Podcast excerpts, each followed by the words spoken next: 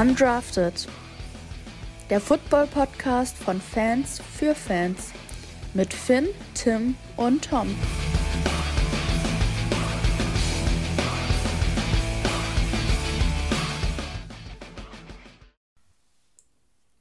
Moin und willkommen zu einer neuen Folge hier bei uns auf Undrafted.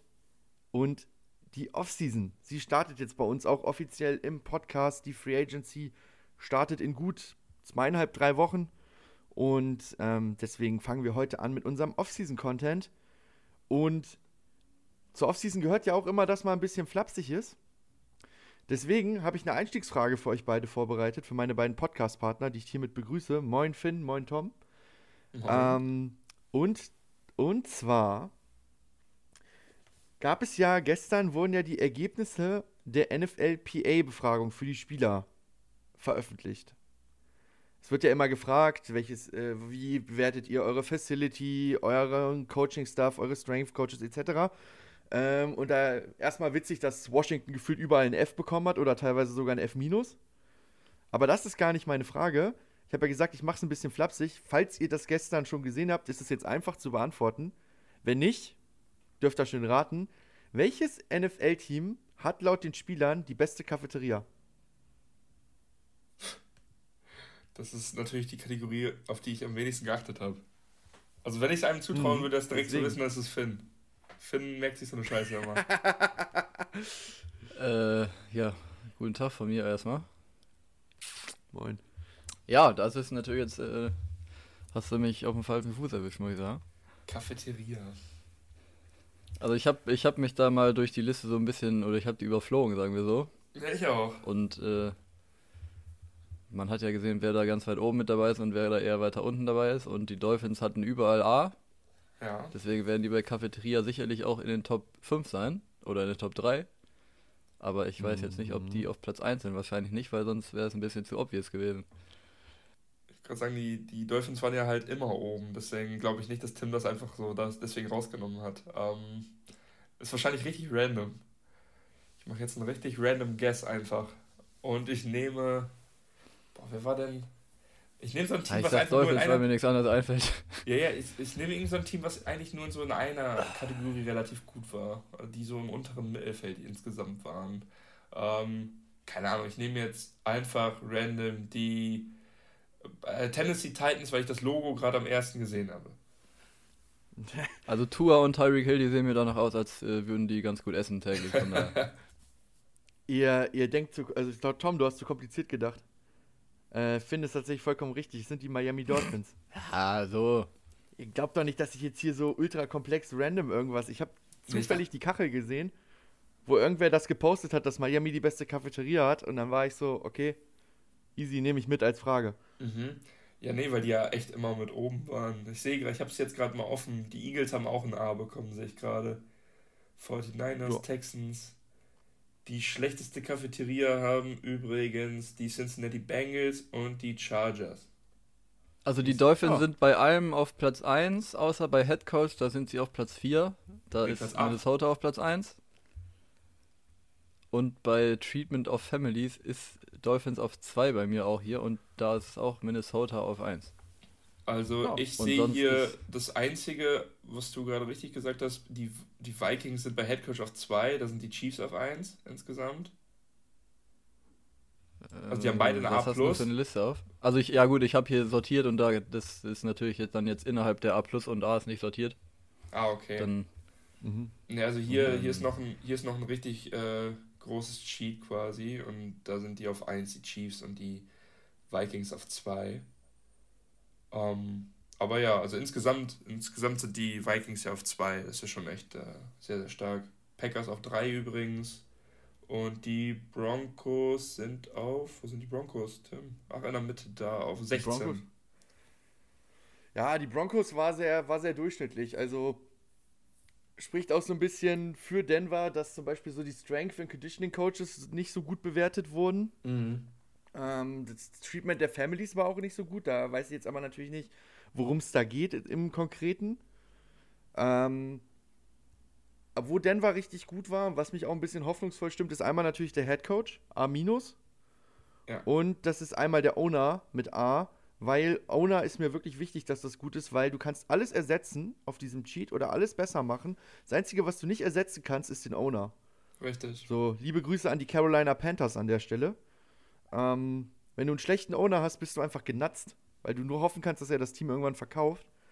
Und ja, deswegen, das wird David Tepper wahrscheinlich so schnell nicht mehr machen. Also von daher, schauen wir mal. Also bei dem, ähm, vielleicht ganz kurz, bei dem Treatment of Family Klar wird bei den Vereinen immer ähm, ein Family Room im Stadion und Daycare für die, für die Kids an einem Game Day als äh, ähm, ja, Kategorie oder als, als, wie sagt man, als Punkt herangezogen. Kritikpunkt. Alright. Und Owner halt, äh, richtig, Kriterium. Und bei Owner dann eben, dass der Owner willig ist, äh, zu investieren in die, in die Wünsche der Spieler. Genau. Mhm. Also nur noch mal eben zu meinem Guess, warum ich einfach random die Titans genommen habe. Ich habe ja einfach nur das Logo von denen gesehen, die sind auch Zwölfter. Also die haben ein B bekommen bei Food und äh, Cafeteria. Also geht, ist okay.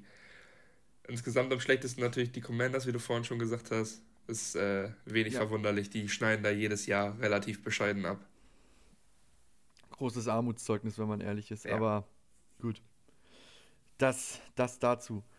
Dann würde ich sagen, machen wir weiter mit den News, ähm, durch die ich jetzt einfach sehr schnell durchführen werde, ehrlich gesagt, weil ich glaube, da ist nichts dabei, was groß überrascht, schockiert oder was großen Gesprächsbedarf mit sich zieht erstmal. Ähm, die Miami Dolphins schaffen Cap Space und entlassen Defensive End Emmanuel Ogba und Cornerback Savian Howard.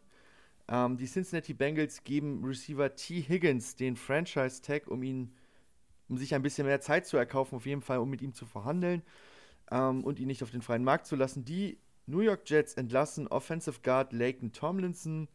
Die Tampa Bay Buccaneers, vielleicht somit das Überraschendste noch aus dieser Liste, entlassen Linebacker Shaq Barrett, äh, beziehungsweise Edge Rusher Shaq Barrett. Aber auch da schon ein bisschen älter, teurer, auch das kann man irgendwo nachvollziehen. Die Baltimore Ravens wollen Justin Madubuike nach seinem starken Jahr den Defensive Tackle nicht auf den freien Markt kommen lassen und geben ihm deshalb auch den Franchise-Tag.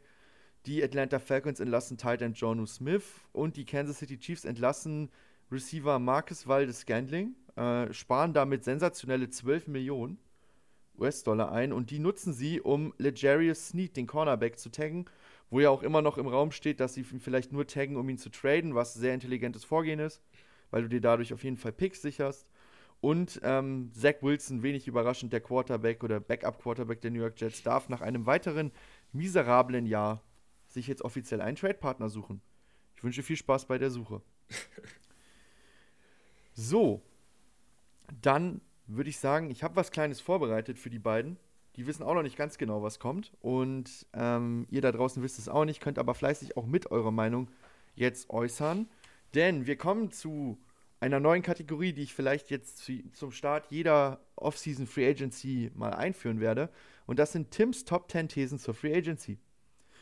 Und das läuft jetzt so ab, dass ich den beiden Thesen entgegenwerfe als Fakt, was ich glaube, was passieren wird in der Free Agency. Ich persönlich. Oder was ich für sehr wahrscheinlich halte.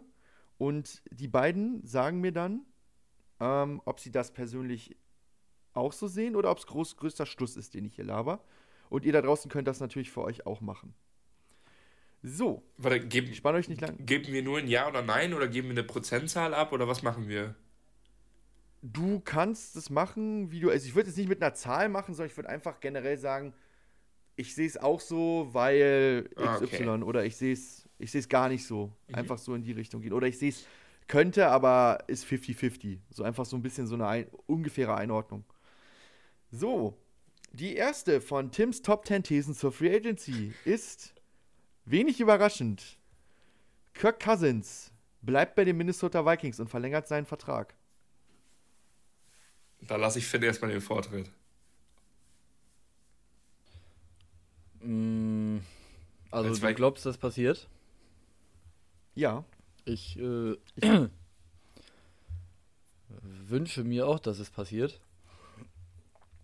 Oh, äh, zumindest zumindest äh, noch ja, so ein ein, zwei Jahresvertrag äh, hätte ich gerne mit dem guten alten Kirk, um sich ja erstens auch ein bisschen Zeit zu erkaufen und jetzt nicht in diesen Draft gezwungen zu sein, äh, zu investieren und eben hochzutrainen für einen Quarterback. Das ist natürlich auch äh, aufgrund der Verhandlungsposition nicht ganz so gut.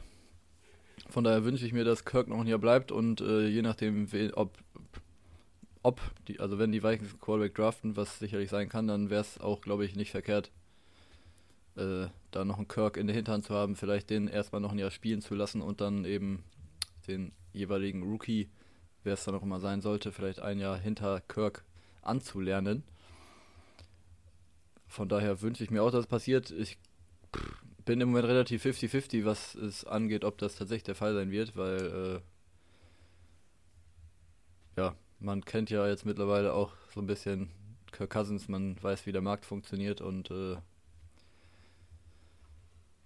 ich bin mir da im Moment nicht so sicher, ob sie da sich äh, in der Mitte einigen können. Mhm. Mhm. Aber die gegenseitige Wertschätzung ist auf jeden Fall vorhanden und äh, die beiden äh, Führungspositionen, Führungspersönlichkeiten, O'Connell und Adolfo Mensa, der GM, die haben auf der PK jetzt vor zwei Tagen da auch sich nochmal zu geäußert und äh, den Willen geäußert, mit Kirk Cousins zu verlängern. Deswegen glaube ich, werden sie auf jeden Fall alles dafür tun. Ob es dann am Ende funktionieren wird, weiß ich nicht. Ich hoffe es aber und ja, im Moment bin ich da immer relativ 50-50, ehrlich gesagt. Ja, also ähm, eigentlich muss man ja so ein bisschen auf die Gesamtsituation gucken bei den Vikings und die ist vor dem Draft natürlich immer ein bisschen schwieriger zusammenzufassen als nach dem Draft. Ähm, nach dem Draft weiß man zwar auch noch nicht komplett, wo man steht, aber zumindest hat man so ein kleines ja, man hat sein Roster zumindest beisammen meistens. Und die Vikings würde ich jetzt erstmal ins Maß der NFL schieben und da weiß man nie so richtig, was man machen soll. Das ist meistens nicht Fisch, nicht Fleisch. Und generell würde ich jetzt gerade in diesem Jahr nicht unbedingt auf dem äh, Quarterback-Markt aktiv werden wollen. Ähm, der ja, ihr wisst, ich habe ja schon so ein bisschen angefangen. Der Quarterback-Draft gefällt mir gar nicht so gut wie vielen anderen. Also der ist jetzt nicht so krass. Ähm, Würde ich nicht unbedingt viel draften wollen. Kannst du als Vikings wahrscheinlich sowieso nicht so gut in diesem Jahr. Und äh, also ich würde mir auch ein bisschen Zeit erkaufen. Ich würde äh, Kirk Cousins wahrscheinlich zurückholen. Was wird er kriegen? Wahrscheinlich wieder seine 35, 40 Millionen Dollar. Ja. Weiß nicht, was für ein Deal man ihm da anbieten würde, aber ja, wahrscheinlich würde ich, würd ich auch tippen, dass er da bleibt am Ende. Deswegen, ich mache es jetzt trotzdem in Prozent, Tim. Auch wenn du es nicht haben wolltest. Ich würde mal sagen, ja, mach zu, gerne. zu 75 Prozent würde ich sagen, dass Kirk Cousins bleibt, auch weil, wie Finn gesagt hat, Wertschätzung ist da von beiden Seiten. Und äh, zu 25 Prozent würde ich sagen, er könnte noch gehen, auch weil es halt viele Teams gibt, die ja gerade Need auf Quarterback haben. Und ja, logisch. Es müsste. Ähm, ja, es, manchmal gibt es auch ein bisschen zu wenig Fluktuation auf Quarterback in der NFL, aber glaube, bei Kirk Cousins ist es auch so, dass er einfach bei den Vikings bleiben würde. Ja, vielleicht kann ich noch mal ein, zwei Sätze dazu sagen, immer jeweils, wie ich auf diese These komme. Ähm, und das hat Finn hat eigentlich schon argumentiert, so wie ich auch darauf gekommen bin. Die Vikings wollen gerne verlängern. Kirk hat schon öfter jetzt erwähnt, dass er gerne verlängern wird. Die, der Quarterback-Markt, abgesehen von Kirk, ist nicht gut. Ist auch sehr euphemistisch äh, formuliert auch im Draft, es gibt eine klare Top 3 und danach ist ein großer Bruch. Und an diese klare Top 3 kommst du nur ran, wenn du extrem viel Geld in die Hand nimmst, verhältnismäßig, beziehungsweise Draft-Picks, also extrem viel auf den Tisch legst. Und das sehe ich auch in der Strategie der Minnesota Vikings, die ja immer eher auf so ein Competitive Rebuild pochen, nicht, dass die jetzt ganz aggressiv hochtraden auf die 3 oder so, um dann am Ende trotzdem nur den drittbesten Quarterback zu kriegen, weil auf die 1 oder 2 wirst du wahrscheinlich nicht kommen. Und selbst wenn du auf die 1 kommen kannst, von Pick 12 und Division-Konkurrent zahlst du dich dumm und noch dümmer und dämlich. Ähm, von daher glaube ich, dass am Ende beide Seiten das machen, was für sie am schlausten ist. Sich wahrscheinlich auf so einen, ich würde jetzt sogar sagen, Zweijahresvertrag einigen werden. Und die Vikings sind für mich ein guter Kandidat, um in der zweiten Runde vielleicht auf so einen Kandidaten wie Michael Penix zu gehen. Ähm, wenn der auf den Markt, wenn der da noch available ist. Äh, oder wenn Bo Nix noch bis dahin da ist, auf so jemanden zu gehen und zu schauen, was man hat in der Person dann, in dem Quarterback. So, zweite These. Von den ich habe jetzt mal die fünf prominenten Running Backs genannt, die auf dem Markt aktuell kommen. Also Derrick Henry, Austin Eckler, Josh Jacobs, Saquon Barkley und Tony Pollard. Unterschreibt nur einer eine Vertragsverlängerung bei seinem aktuellen Team. Ähm, du musst ihn noch einmal nennen, bitte. Henry, Eckler, Jacobs, Barkley und Pollard. Ja, die, die Chance ist ja schon mal da, dass die switchen einfach, ne? Also, dass die, dass die Teams einfach mhm. andere, andere gerade von denen auch präferieren, sag ich mal. Ja. Eckler, ich. Henry, Pollard. Okay, da auf jeden Fall mit. Barkley und Jacobs. Also Henry ist ja quasi schon weg. Ja. Genau. Eckler glaube ich auch nicht, dass er nochmal bei den Chargers bleibt. Glaube ich auch nicht. Da wollte er letztes Jahr schon unbedingt weg. Bei Saquon hört man ja, dass sie auf jeden Fall keinen Bock auf einen Franchise-Tag haben. Und ich glaube nicht, dass die Giants dieses Jahr gewillt sind, ihm da seine 16, 17 Millionen zu geben, die er haben will. Mhm. Deswegen sieht es ja auch im Moment, glaube ich, danach aus, dass Saquon gehen wird. Pollard wird auch, glaube ich, nicht bleiben, nachdem der jetzt letztes Jahr so ein kleines Down hier hatte. Und Jacobs ist es halt am wahrscheinlichsten so. Genau. Das wäre dann eins von fünf. Richtig. Ähm, das war auch so mein, mein, Hintergedanke, bevor Tom dann da einfach kurz erklärt. Henry ist schon weg, Eckler, Jacobs und Barkley ist bei allen dreien äh, jetzt schon die ger starken Gerüchte da, dass sie keinen Franchise-Tag kriegen wollen werden. Ähm, von den Teams auch aus nicht. Ähm, Pollard hat Finn auch gesagt und ich glaube halt wirklich, dass es am Zweifel nur Jacobs sein wird, der sich einigt mit den Raiders und der Rest wird in die weiten Welten der NFL ziehen und kann auch gut sein, dass die miteinander rotieren. Das kann natürlich wirklich auch sein. Ja, ähm, also Tony Pollard könnte ich irgendwo schon noch sehen. Also Josh Jacobs natürlich auch. Mhm. Ähm, das andere ist eigentlich richtig erklärt. Henry ist klar. Eckler wurde letztes Jahr schon weg. Ähm, das Team ist nicht gewählt, er ist nicht gewählt. Das ist eigentlich auch für mich klar, dass er nicht da ist. Ja, Barkley auch. Ja, Pollard schon noch irgendwo. Ich kann mir schon noch vorstellen, dass, äh, dass Dallas da irgendwie, vor allem wenn, wenn, wenn, das, wenn der Markt nicht so läuft, wie sie wollen, dass sie dann schon noch irgendwie auf Tony Pollard zurückgreifen. Und Josh Jacobs halt mhm. halt auch irgendwo. Aber zwei von fünf kann ich mir schon noch vorstellen, aber eins von fünf ist natürlich deutlich realistischer. Deswegen sehe ich das eigentlich auch. Wenn man normal nachdenkt, dann müsste das, ja, es kann auch 0 von 5 werden, wenn man mal ehrlich ist. Also ich glaube halt, dass der Markt für Free Agent Running Backs so gut ist wie lange nicht, ja. weil die Rookie-Klasse, die nachkommt, einfach nicht gut ist. So, früh, die letzten Rookie-Klassen hattest du immer viele gute Situation Backs und einige gute, wirklich richtig gute Running Backs und das hast du in dieser Klasse eigentlich sehr wenig. Und deswegen glaube ich, dass die halt gute Deals für sich persönlich finden werden, überall. Weil der Markt es hergibt und deswegen glaube ich, dass die nicht alle zu ihren Teams zurückgehen werden, die natürlich alle daran interessiert sind, ihn nicht mehr zu bezahlen in dem Sinne. Ne? Also deswegen. So. Machen wir meine dritte These, würde ich sagen. Chris Jones, der Defensive Tackle der noch Defensive Tackle der Kansas City Chiefs, unterschreibt einen großen Vertrag, aber nicht bei einem Contender. Die Frage ist, wie, wie groß ist der Hunger? Der Hunger bei Chris Jones. Ja. Wie groß sind die Augen und wie groß ist der Hunger? Ähm, Was definierst du als Contender? Alle, die einen Super Bowl nächstes Jahr realistisch gewinnen können, wenn sie nur äh, Chris Jones dazu holen. Also sowas wie wenn er jetzt zu Carolina geht, das ist jetzt ein konkretes Beispiel. Oder, keine Ahnung, mh, hm, zu den Bears oder so, das ist für mich alles kein Contender. Oder zu Washington. Und zu Houston? Sachen. Houston ist ein Contender. Für mich. Wenn er damit dazu kommt, wenn die eine gute Offseason haben. Ja, aber bei Chicago, also wenn die jetzt nochmal eine gute Free Agency haben. Ja, aber sie werden ja wahrscheinlich mit dem Rookie-Quarterback, wenn wir so ehrlich müssen wir sein, in die Saison gehen. Ne? Aber die haben also, dieses Jahr, nachdem die da noch äh, Montez Sweat geholt haben, eine Top 3 Defense gehabt, würde ich behaupten. Ja, dann ist Chicago ein schlechtes Beispiel. Sagen wir mal Carolina. So Teams in der Kategorie Carolina, Washington, New England, sowas. Also das heißt, äh, Chris Jones müsste quasi bei einem Bottom 10 Team unterschreiben, weil alles andere darüber wird, glaube ich, mit Chris Jones automatisch schon mal einen dicken Boost geben.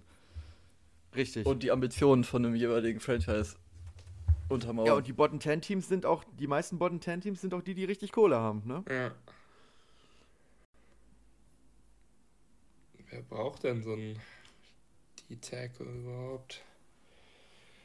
Carolina, wenn sie nicht mit Brown verlängern. Ja, aber. Charlotte ist eine schöne Stadt. Gutes Geld gibt's. Der Owner ist bekannt also, dafür, Geld zum Fenster rauszuwerfen. Carolina, glaube ich, also sehe ich nicht. Guck mir gerade mal so die Needs und den Cap Space an. Also. Da, also ich glaube, also ich sag äh, nein. Du sagst nein, okay, alright. Also ich kann es mir schon vorstellen, was ich sagen. Es gibt so ein paar Teams, die da auf jeden Fall Need haben. Vor allem äh, Need für den Chris Jones hat man eigentlich äh, häufiger mal, würde ich mal sagen. Zumindest Lust drauf. Und es gibt natürlich auch echt viele Teams, die Cap Space haben, die da unten rumkrebsen. Mhm. Also ich sag, ich glaube, die Teams, die ordentlich Capspace haben, dazu zählen jetzt natürlich dann auch, wie gesagt, die Bears, die Colts, die Texans.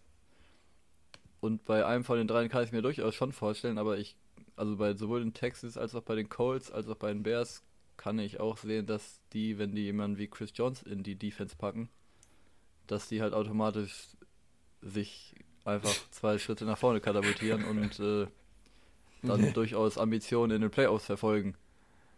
Ja, weiß ich, ja. weiß ich nicht, ob ich ja dann direkt die so hoch, äh, hochschießen lassen würde, aber. Ja, also die sind jetzt nicht der ultimative Contender natürlich, aber die Colts haben wie viele Spiele gewonnen? Neun? Mit Gardner Minshew. Mhm. Die Texans waren in der Division Round und Chicago, die haben auch acht oder neun Spiele gewonnen. Ja, ihr beide habt doch vor der Saison über die Colts die ganze Zeit gerantet. Ihr habt doch die ganze Zeit gesagt, die sind schlecht. Ja, die waren, waren sie am Endeffekt auch. Besser als gedacht. Also schlecht Nein, waren die jetzt nicht. Ich weiß übertrieben, aber schlecht waren sie nicht. Aber letztendlich zu dem Zeitpunkt waren sie es. Sie kamen aus einer richtig schlechten Saison.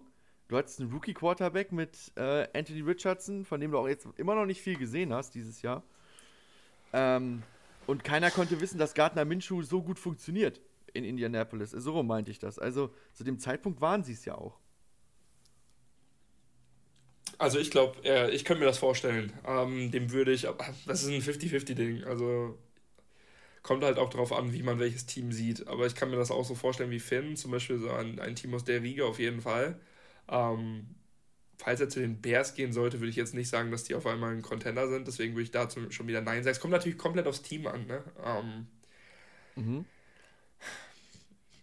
Ja, eigentlich müsste man sich ja jetzt quasi ein Team rauspicken und sagen, da geht er hin und dann danach beurteilen. Und wenn ich jetzt. Finn, welches Team hättest du genommen? Von denen? Du hast ja jetzt drei genannt. Wel welches hättest du genommen für ihn? Texans. Texans, ne, ja. Den, das, ja. Da würde ich das schon wieder sehen, dass man da sagen könnte, ja, Contender, weil die ist ja mega weit gekommen. Falls er zu den Colts gehen würde, würde ich nicht sagen, dass sie ein Contender sind, aber würde ich trotzdem irgendwie gerne sehen. Also ich meine damit halt auch vor allem, er unterschreibt jetzt keinen Ringchaser-Vertrag irgendwie bei den Eagles ja, oder bei den dann, 49ers dann oder so. Dann safe nein bei mir.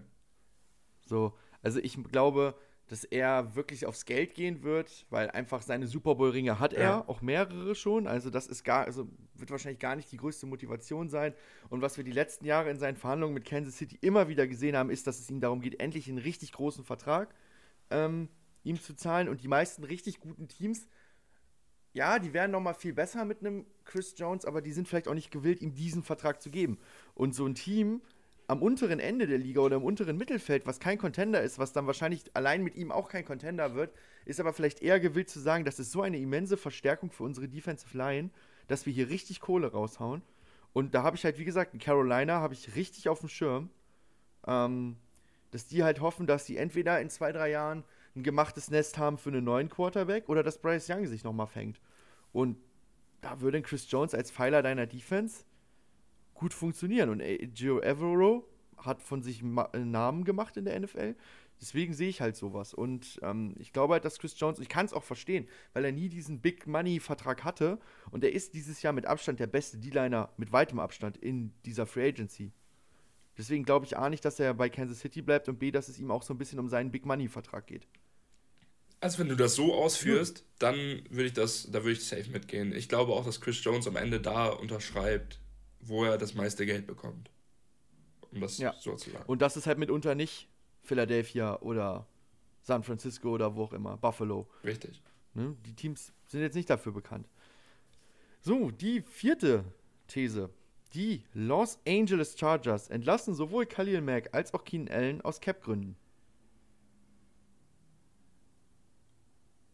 Kann ich mir vorstellen. Mhm. Würde ich sogar zu. Also ins. Warte. Ah. Ja. Oh Gott, ey. Khalil Mack, ja. Keenan Allen weiß ich nicht so genau. Also Khalil Mack ist safe. Ja. Mhm. Keenan Allen weiß ich nicht dadurch, so genau. Aber dadurch sparen die sich äh, 23 Millionen. Ja. Mhm. 38 Keenan Millionen Capit, Alter, ey.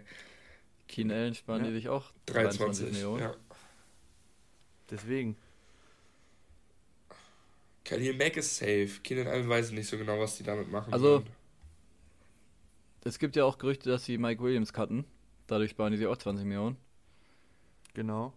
Deswegen. Aber überleg mal, das sind jetzt schon über 60 Mio Capit für drei Non-Quarterbacks, ne?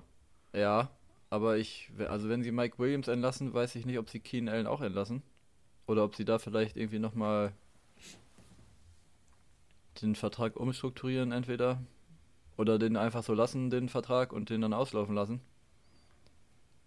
Weil Keenan Allen natürlich schon auch dieses Jahr die wichtigste Anspielstation von Justin Herbert gewesen ist, ne?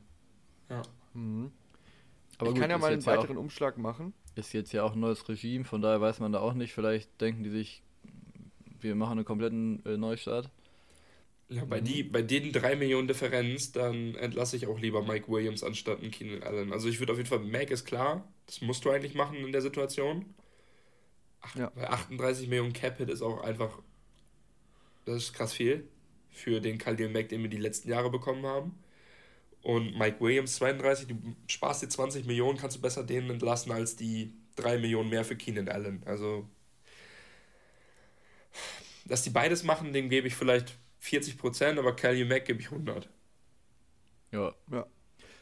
Also ich glaube halt, dass es insgesamt vier Spieler gibt, die zumindest auf dem Hot Seat sind in Los Angeles, in so eine Entlassungssituation zu rutschen. Ähm, zwei habe ich hier jetzt schon genannt mit Khalil Mack und Keen Allen. Der dritte habt ihr auch genannt mit Williams. Und der vierte ist tatsächlich sogar Joey Bosa, würde ich sagen, ehrlicherweise, weil er gar nicht mehr die Leistung bringt, die er am Anfang gebracht hat und auch extrem teuer ist.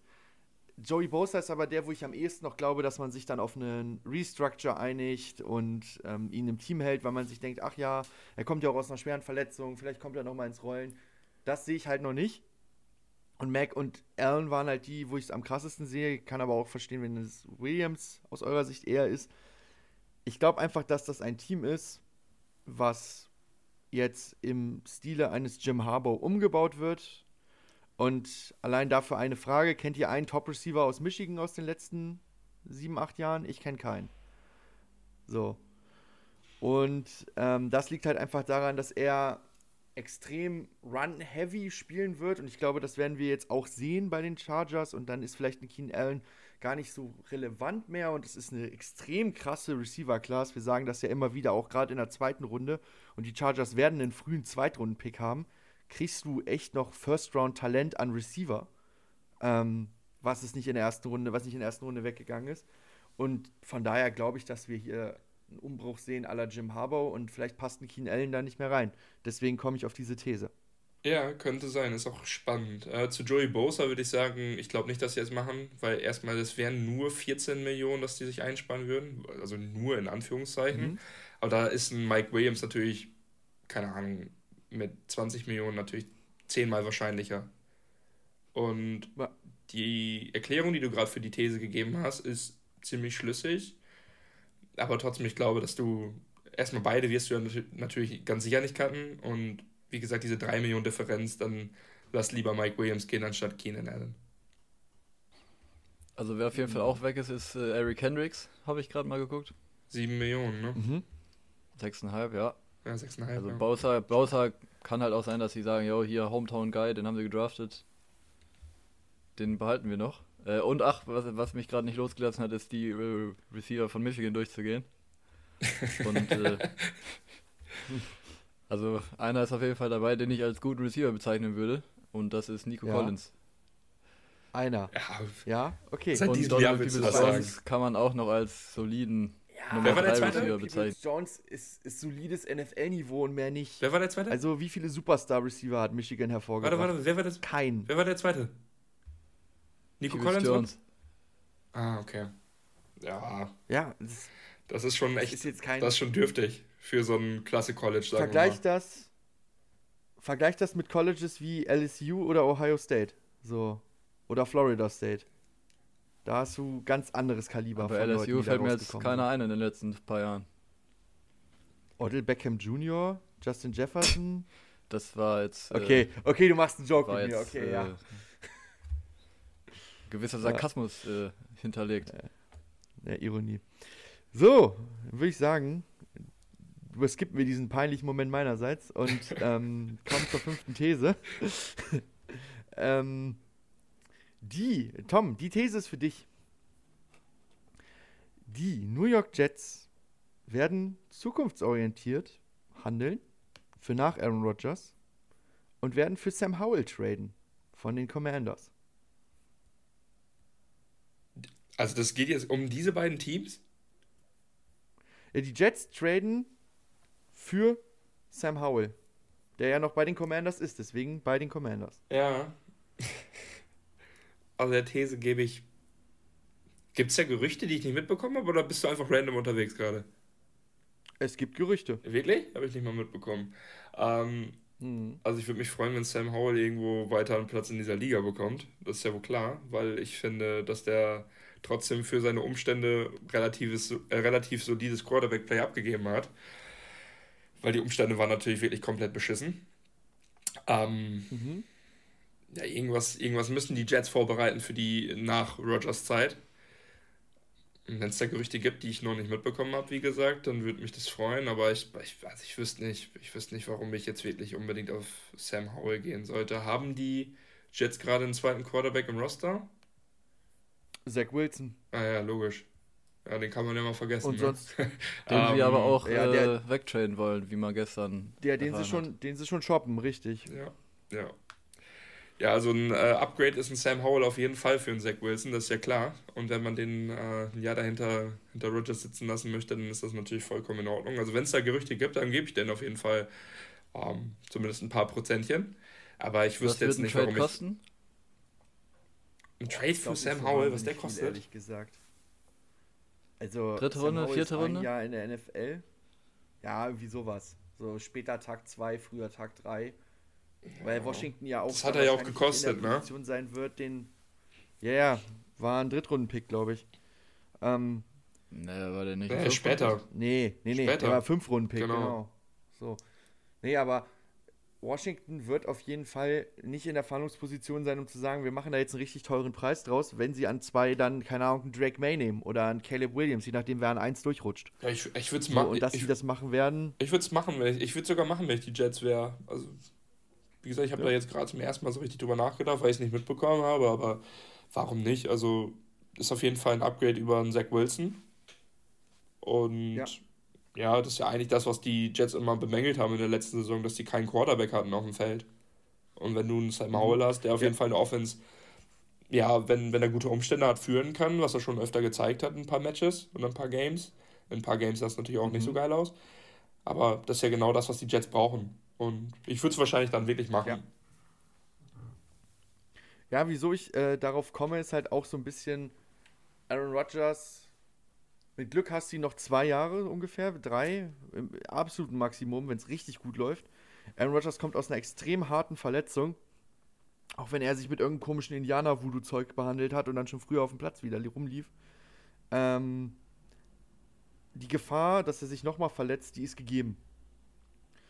Und da brauchst du halt jemanden, der solides NFL-Niveau liefert. Und ich fand, dass Sam Howell das über weite Strecken geliefert hat. Und vielleicht sind sie auch dann in dem Fall der Meinung, dass sie ähm, das ihm besser einpflanzen können als der Coaching-Staff in Washington. Das kann ja auch sein. Äh, mehr auf ihren Coaching-Staff vertrauen. Und selbst wenn Sam Howell am Ende, wenn du, keine Ahnung, eine, eine dritte Runde auf den Tisch legst plus einen Pick-Swap in einen späteren Runden. Das ist kein hoher Preis und am Ende hast du vielleicht einen soliden Backup oder einen der besseren Backups der NFL. Ähm, und Aaron Rodgers spielt durch, dann ist ja trotzdem für die Jets alles so gelaufen, wie gut gelaufen, wie es irgendwie laufen konnte.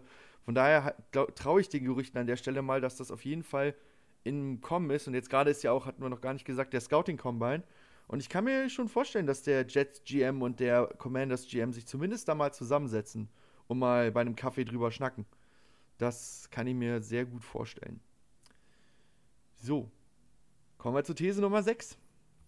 Und meine sechste These ist vielleicht ein bisschen kontroverser, aber ich sehe es kommen. Ich sage, die New England Patriots traden den dritten Overall-Pick für irgendein extrem Quarterback-needy-Team. Oh Mann, ich habe mir gedacht, dass sowas kommt. Ist auf jeden also, Fall. Möchtest du finden? Mach du erst. Okay, ähm, ist auf jeden Fall im Bereich des Möglichen. Ähm, ich finde es sowieso ja dieses Jahr relativ spannend. Gerade die ersten drei Picks versprechen sich ja generell schon dann einen Top-Quarterback zu draften. New England ist eigentlich auch in der Position, dass die es machen müssten. Kann mir aber vorstellen, dass die Patriots dann doch wieder alternative Lösungen finden. alternative Lösungen sind natürlich bei den Patriots äh, generell immer mit, äh, mit Quarterbacks aus dem Hut zaubern verbunden.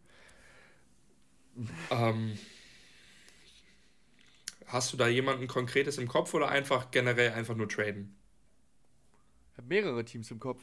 Aber ähm, für, die, für die ähm, Frage ist generell einfach nur traden, richtig? Richtig. Okay.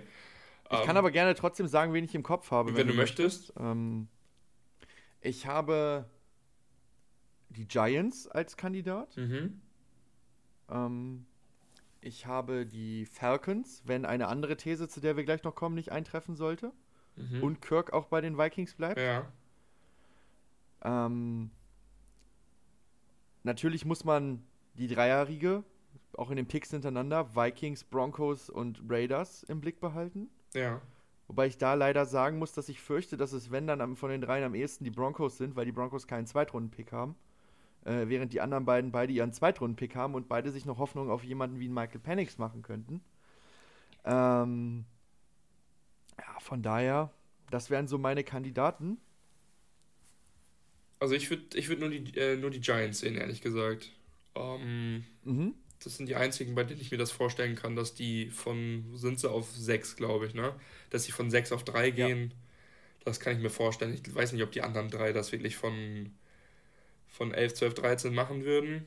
Ähm, mhm. Ich würde dem Ganzen aber trotzdem 50-50 geben, weil ich, also wäre wär ich die Patriots, würde ich es natürlich nicht machen. Ich weiß nicht, ob ihr das machen würdet, keine Ahnung. Ich würde es nicht machen, aber bei den Patriots kann ich es mir halt wirklich vorstellen, dass sie es tun würden.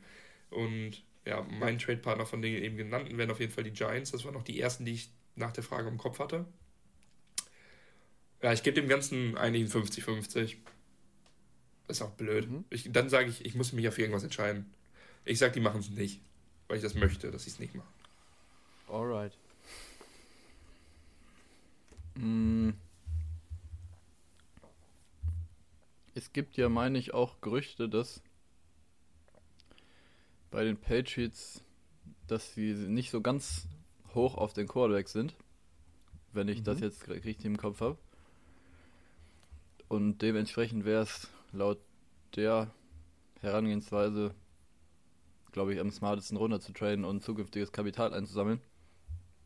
Weil ich glaube, du für den dritten Pick ordentlich was bekommen kannst. Ähm, wie gesagt, die Vikings sind da ja auch ein Kandidat und äh, wenn man so hört, was da als Trade-Kompensation im Raum steht, wenn, sind das halt drei First-Round-Picks, also der im diesjährigen Draft und zwei weitere.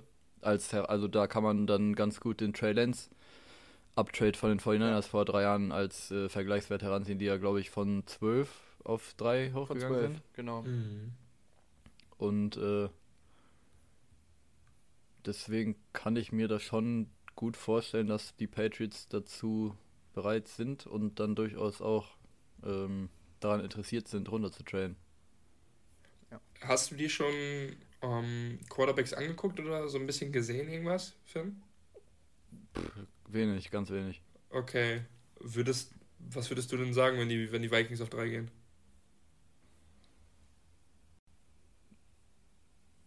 Ich glaube, tendenziell bin ich da nicht abgeneigt von. Okay. Weil, also es gibt ja auch äh, Gerüchte, dass letztes Jahr die Vikings schon äh, ja. hohes Interesse daran hatten, auf vier, ne, auf mhm. drei oder vier zu, ja, mit den Cardinals zu trainen. Ja, äh, wo es dann aber daran gescheitert sein soll, dass die Cardinals halt nicht auf, wo waren die Vikings? 23? Dass sie halt mhm. nicht bis 23 runtergehen wollten und dass es daran eben gescheitert ist. Also ich glaube, die Vikings, die sind durchaus interessiert, dann eben für einen Quarterback, den sie sehr, sehr gerne mögen, hochzugehen. Ja. Aber ich, es kann natürlich auch ja, sein, dass sie an 11 bleiben und irgendwie auch an 11 McCarthy oder so nehmen. Das mhm. ist halt äh, alles ja. möglich. Deswegen, deswegen ist ja aber auch die Free Agency und die Draft Season so geil. Ja, eben. Ja, genau. Ich bin halt, ich bin halt total zwiegespalten, weil, wie ich vorhin schon mal anklingen lassen habe, ich bin jetzt nicht sonderlich hoch auf den Quarterbacks dieses Jahr. So wie die Patriots das anscheinend auch sehen. Aber ich möchte halt unbedingt, dass die Patriots einen vernünftigen Quarterback draften. Deswegen würde ich denen das irgendwie dann doch wünschen, das zu tun. Aber ja, du hast gesagt, die, das ist das Geile am Draft. Und äh, ich, ich weiß überhaupt nicht, was passieren wird. Und ich glaube, das weiß keiner, was passieren wird. Deswegen ist es ja das Coole. Man muss ja sagen, die Patriots sind ein sehr intelligent geführtes ja. Franchise über die letzten Jahre. auch so mit Bill Belichick natürlich, aber auch unabhängig von Bill Belichick. Und ist halt die Frage, ergibt das so Sinn, jetzt auf den drittbesten Quarterback der Draftklasse zu gehen, den du dann wahrscheinlich kriegst an Position? Weil wir sind uns relativ einig, dass 1 und 2 Quarterbacks sein werden. Ja. Egal, ob die Bears jetzt an 1 bleiben oder nicht, wer auch immer da hochgeht, nimmt Caleb Williams. So, wahrscheinlich. Oder Drake May. Da, du kannst die beiden tauschen, wie du willst. So, je nachdem, was du halt möchtest, ne? Und dann kriegst du halt den drittbesten Quarterback der Klasse. Wir haben über die letzten Jahre gesehen, was teilweise der Unterschied zwischen ersten Quarterback der Klasse und dritten macht. Ja. Und ich kann mir bei New England vorstellen, dass New England sagt, wir sind ein, wir werden nächstes Jahr keinen Erfolg haben. Ich kann mir sogar vorstellen, dass die mit McCorkle noch eine Saison machen. Kann ich mir auch vorstellen. Er ist ja noch unter Vertrag. Ja. So. Ich kann mir das vorstellen oder dass die irgendeine Veteranenlösung machen, die nicht so sexy ist, aber die dich zumindest auf ein gewisses Grundniveau hebt. Also sowas wie ein Jacoby Brissett schwebt mir da zum Beispiel vor. Den kann ich, der war ja schon mal in New England, der kommt ja da ursprünglich her. Ähm, dass du dem zwei Jahresdeal gibst. Und dass du sagst, wir bauen das Nest ähm, für diesen neuen Rookie-Quarterback, den wir irgendwann reinsetzen, bauen wir aus. Und haben vielleicht nächstes Jahr sogar den First Overall-Pick, wer weiß, weil unser Team so viele Baustellen hat, dass das jetzt ein Rookie-Quarterback gar nicht lösen würde und dass wir den vielleicht sogar verheizen.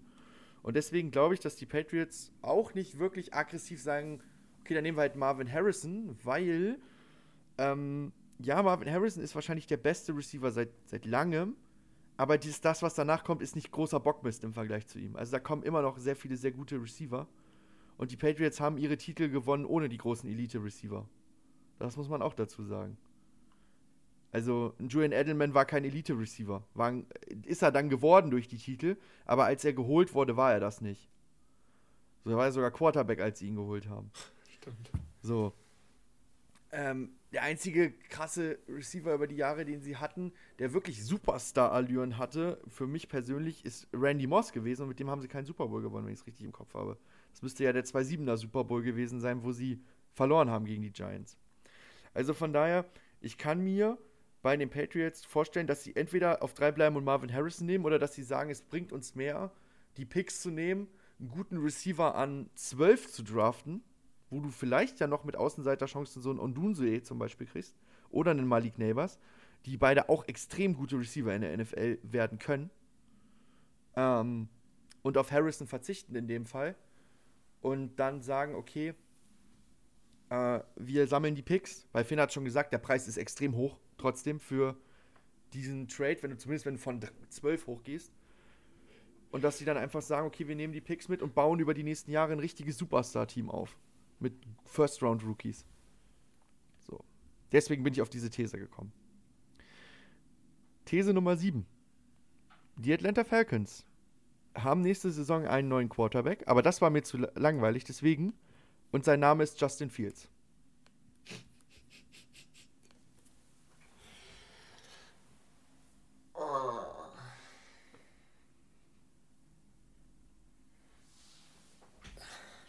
Ist eine Sache, über die habe ich mir schon, den, schon sowieso schon den Kopf zermartert. Finde ich eigentlich relativ realistisch. Mhm. Ich glaube, dass das passen würde. Und ich glaube, dass die Teams generell beide nicht abgeneigt sind von sowas. Ich würde dem Ganzen gute 65% geben, Tim. Mhm. Oh, das ist fast mit die beste Zahl. Ja. Nach Kirk. Ich glaube, das war zu zwei Dritteln. Also, ich meine, Gerüchte gibt's. Ähm, wird relativ gut passen. Zumindest zu den Falcons würde ich sagen, das passt eigentlich. Ähm, so ein Quarterback haben die sich. letztes Jahr hätten die sich zumindest so einen, so einen Quarterback gewünscht, sage ich mal. Ähm, Wie es dieses Jahr aussieht, kann ich, kann ich äh, nicht so gut beurteilen. Aber ja, auch die Bears, die werden echt zu guten 99% weiterziehen auf dem Quarterback-Markt. Dann ist der Fields über. Ja. Und ja, ich glaube, in Atlanta wird man den zumindest dankend annehmen dieses Jahr. Was sagst du denn, Finn?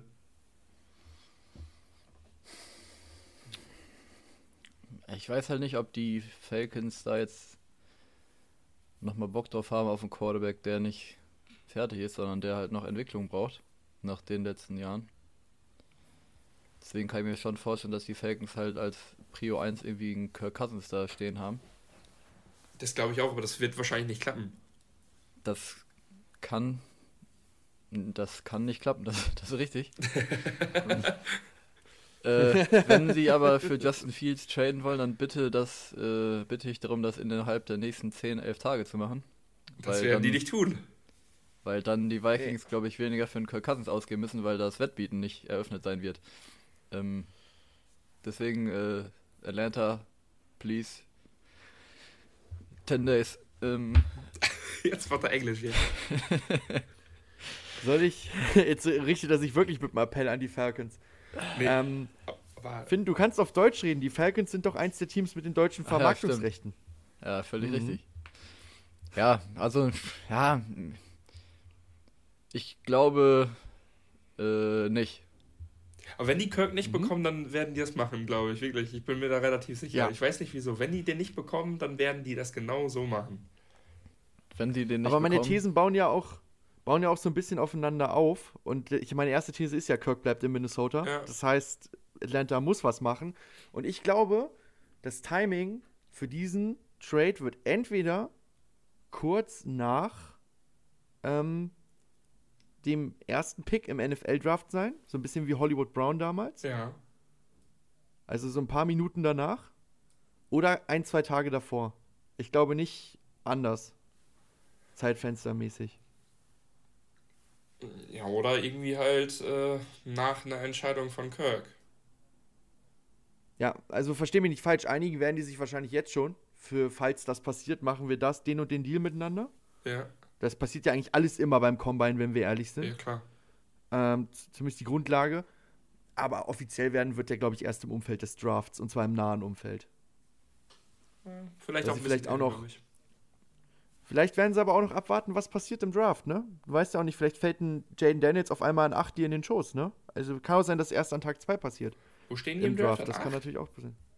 An 8. Wow, wie sind die letzten Jahre auch. gekommen? Crazy. Ja, heftig. Ja, das fragen wir uns die letzten drei Jahre und sie sind immer da. Ja. Immer auf 8. Ja, ja, ja.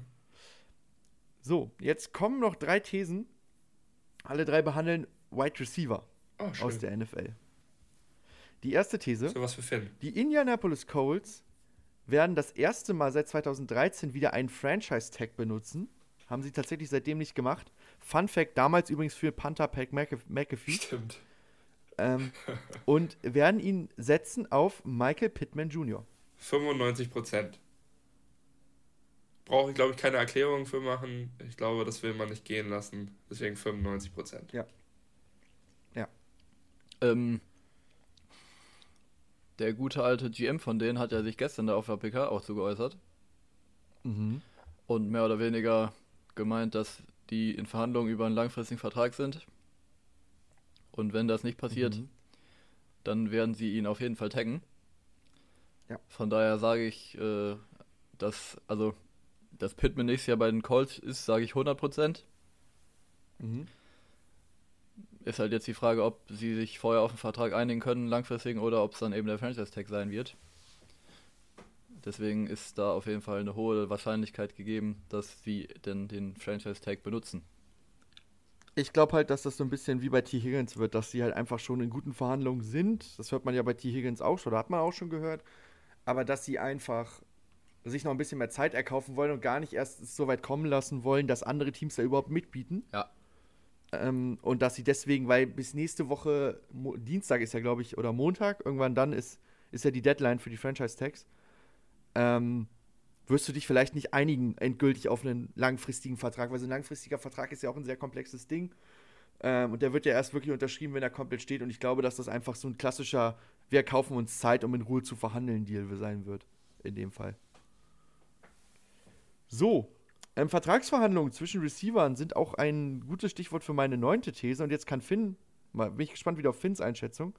Ich glaube, da ich ja glaube, dass Kirk in Minnesota bleibt, dass die Vikings und Justin Jefferson sich dieses Jahr auf einen neuen Vertrag einigen werden. Aber das ist nicht meine These, sondern meine These ist, die Vikings und Justin Jefferson knacken easy die 35 Millionen Marke pro Jahr.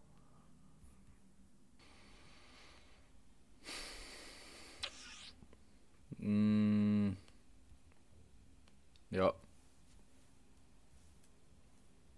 Glaube ich Kurz auch. Kurz und schmerzlos. Also dadurch, dass ja jetzt auch der Cap angehoben wurde, mhm. Wird der Agent von Jefferson sich da sicherlich hin, nicht hinstellen und sagen, ja nice, äh, jetzt äh, gebe ich mich aber trotzdem mit 33 Millionen zufrieden.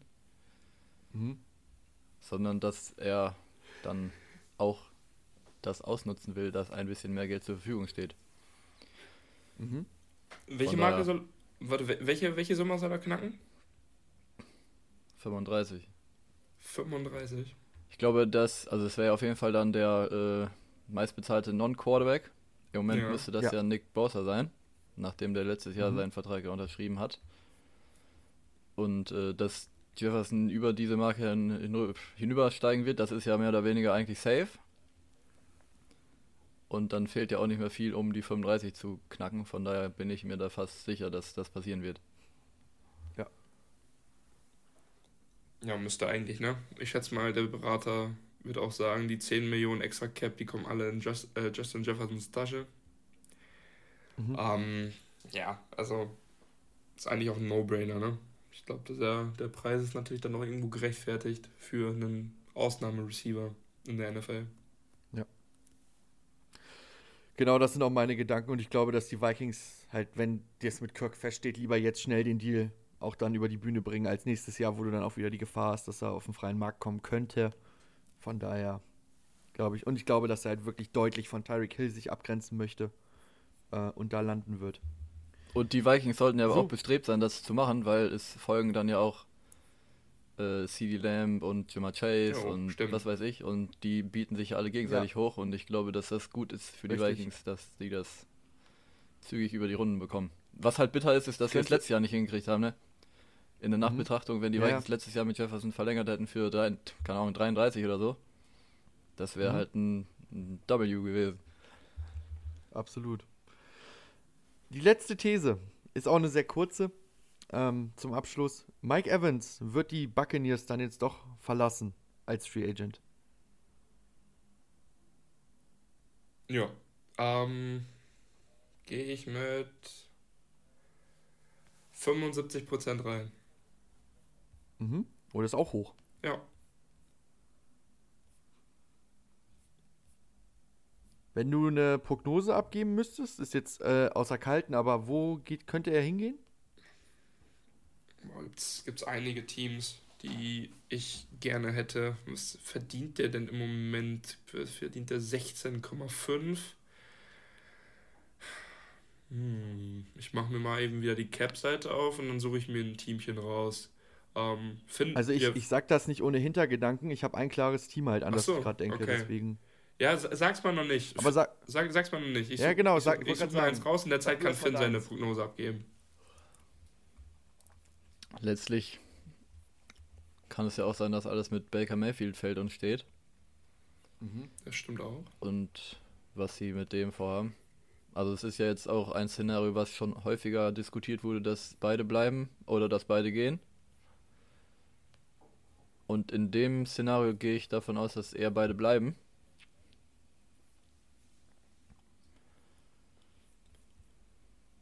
Hm. Aber es, ja,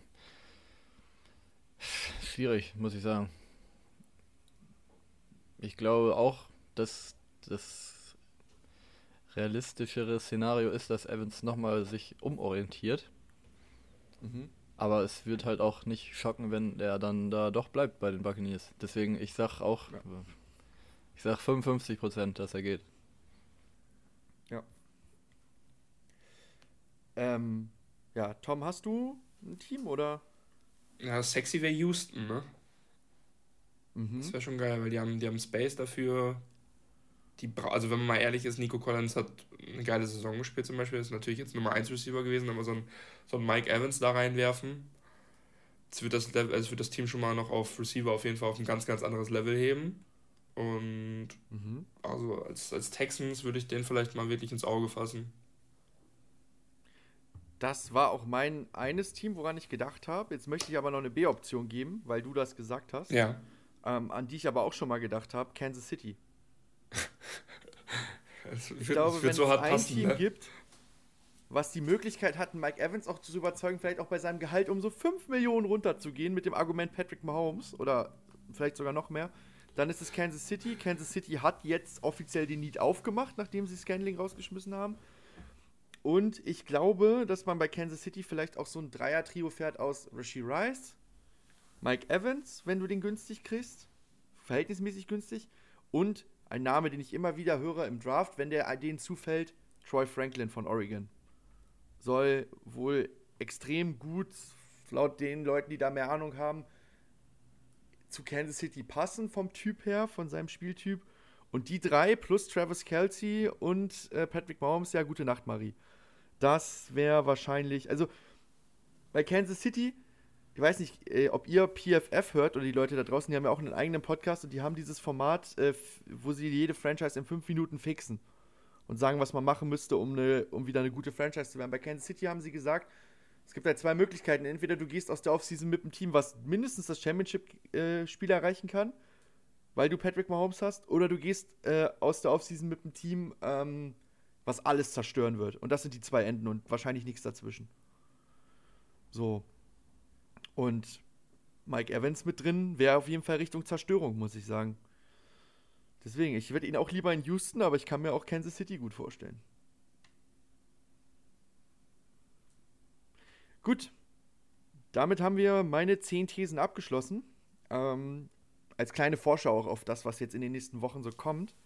Und wir kommen jetzt noch mal ein bisschen in dem Fokus auf unsere drei Teams, auf die Vikings, die Packers und die Denver Broncos. Ähm, und schauen uns mal so ein bisschen an zum Abschluss der Folge. Ja, so eine kleine Vorschau einfach. Jeder von uns war da so ein bisschen frei, wie er das strukturiert, auf die Offseason. Was erwartet die Fans der Vikings, der Packers und der Broncos in dieser Offseason? Und der erste, das erste Team, was ich hier auf der Liste stehen habe, sind die Minnesota Vikings, Finn. Tom, da mach du doch einfach weiter. Also, ähm, für die Zuhörer, äh, es gab gerade einen kleinen äh, kleinen, also Finn muss äh, mit seinem Trainer kurz telefonieren, ist deswegen kurz raus. Deswegen fängt jetzt doch nicht Finn an, sondern Tom. Fang du doch mal gerne mit den Green Bay Packers an. Jo, ähm, also, ich bin das ganze Roster erstmal durchgegangen, habe mir angeguckt, wer werden die Free Agents, wo haben wir danach Needs und was würde ich tun. Ähm, ich hoffe, dass, euch, dass für, für euch das okay ist, dass ich da eine kleine persönliche Komponente reingeschmissen habe, wie ich quasi die, Klar. wie ich die Free Agency angehen würde. Und zwar mhm. ähm, starte ich mal mit den Free Agents. Ähm, ich habe natürlich nur die relativ relevanten mit reingenommen. Die ganzen ähm, Roster-Spot-Füller habe ich jetzt nicht mit reingenommen. Mhm. Den ersten, den ich hier auf der Liste habe, ist Tight End Josiah DeGuara. Hat, ja, wenn er gespielt hat, ordentliche Leistung gezeigt, aber ist natürlich kein Eckpfeiler dieses Teams und hatte auch Verletzungsprobleme, deswegen würde ich den ziehen lassen. Genauso mit Ty äh, Tight End Tyler Davis, genau dasselbe. Wenn er gespielt hat, hatte der ja auch solide Spiele, aber ja, vor allem mit Tucker Craft und Luke Musgrave ist man jetzt mit äh, auf der Position der Tight Ends in eine ganz andere Richtung gegangen, hat zwei gute Tight Ends gedraftet und deswegen auch Tyler Davis gerne ziehen lassen. Jetzt kommt die erste etwas größere Personalie, die auch ein bisschen wichtiger ist. Das ist Running Back AJ Dillon. Running Back AJ Dillon ist natürlich wichtig für die Packers gewesen, ist aber jetzt Free Agent und wir gehen auch ins letzte Vertragsjahr von Aaron Jones. Deshalb ist es natürlich nochmal doppelt wichtig, wie, ähm, wie viel Hauptaugenmerk man auf die Running Back Position legt. Ähm, AJ Dillon würde ich wirklich nur für ganz geringes Geld verlängern, ansonsten würde ich ihn ziehen lassen. Ähm, AJ Dillon war kein Zweitrunden-Pick wert, muss man jetzt im Nachhinein sagen. Man hat eigentlich genau das bekommen, was man vorher gedacht hat von ihm. Die, Pack äh, die Packers haben ihn ein bisschen höher gehabt, aber die meisten ja haben gesagt, das ist ein kleiner Reach gewesen. Ist es jetzt im Endeffekt auch. Deswegen, ich würde AJ Dillon ziehen lassen und einen Running Back draften. Bitte nicht zu früh. Gerne, man sieht zu häufig in der NFL, dass man in den späten Runden im Draft immer noch ähm, gutes Value für einen späten Running Back bekommt oder es eine Position ist, wo man nicht ähm, quasi einen ersten oder einen Zweitrunden-Pick für aufbringen muss, deswegen gerne, weiß ich nicht, in der vierten oder fünften oder vielleicht sogar sechsten Runde zuschlagen auf dem Running Back-Markt, ähm, weil Aaron Jones wird man noch ein Jahr halten. Ähm, Offensive Tackle Josh Nyman ähm, hat das Battle gegen Zach Tom verloren. Rashid Walker auf der anderen Seite hat, hat auch gegen ihn gewonnen.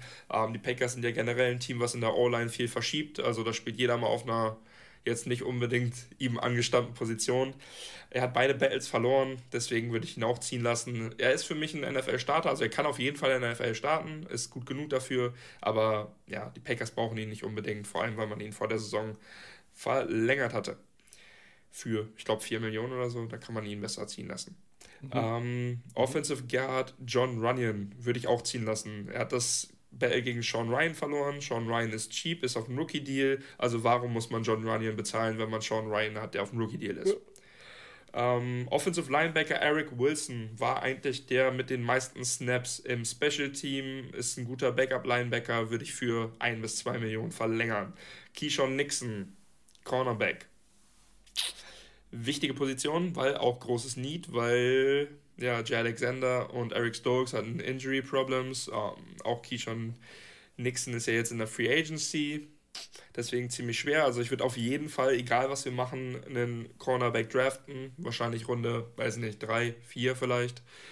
Ist auf jeden Fall wichtig, dass wir da jemanden holen. Keyshawn Nixon würde ich verlängern für kleines Geld, für 5 Millionen, vielleicht für 6 Millionen vielleicht, aber für mehr auf keinen Fall. Dann würde ich ihn lieber ziehen lassen, aber tendenziell würde ich ihn gerne halten.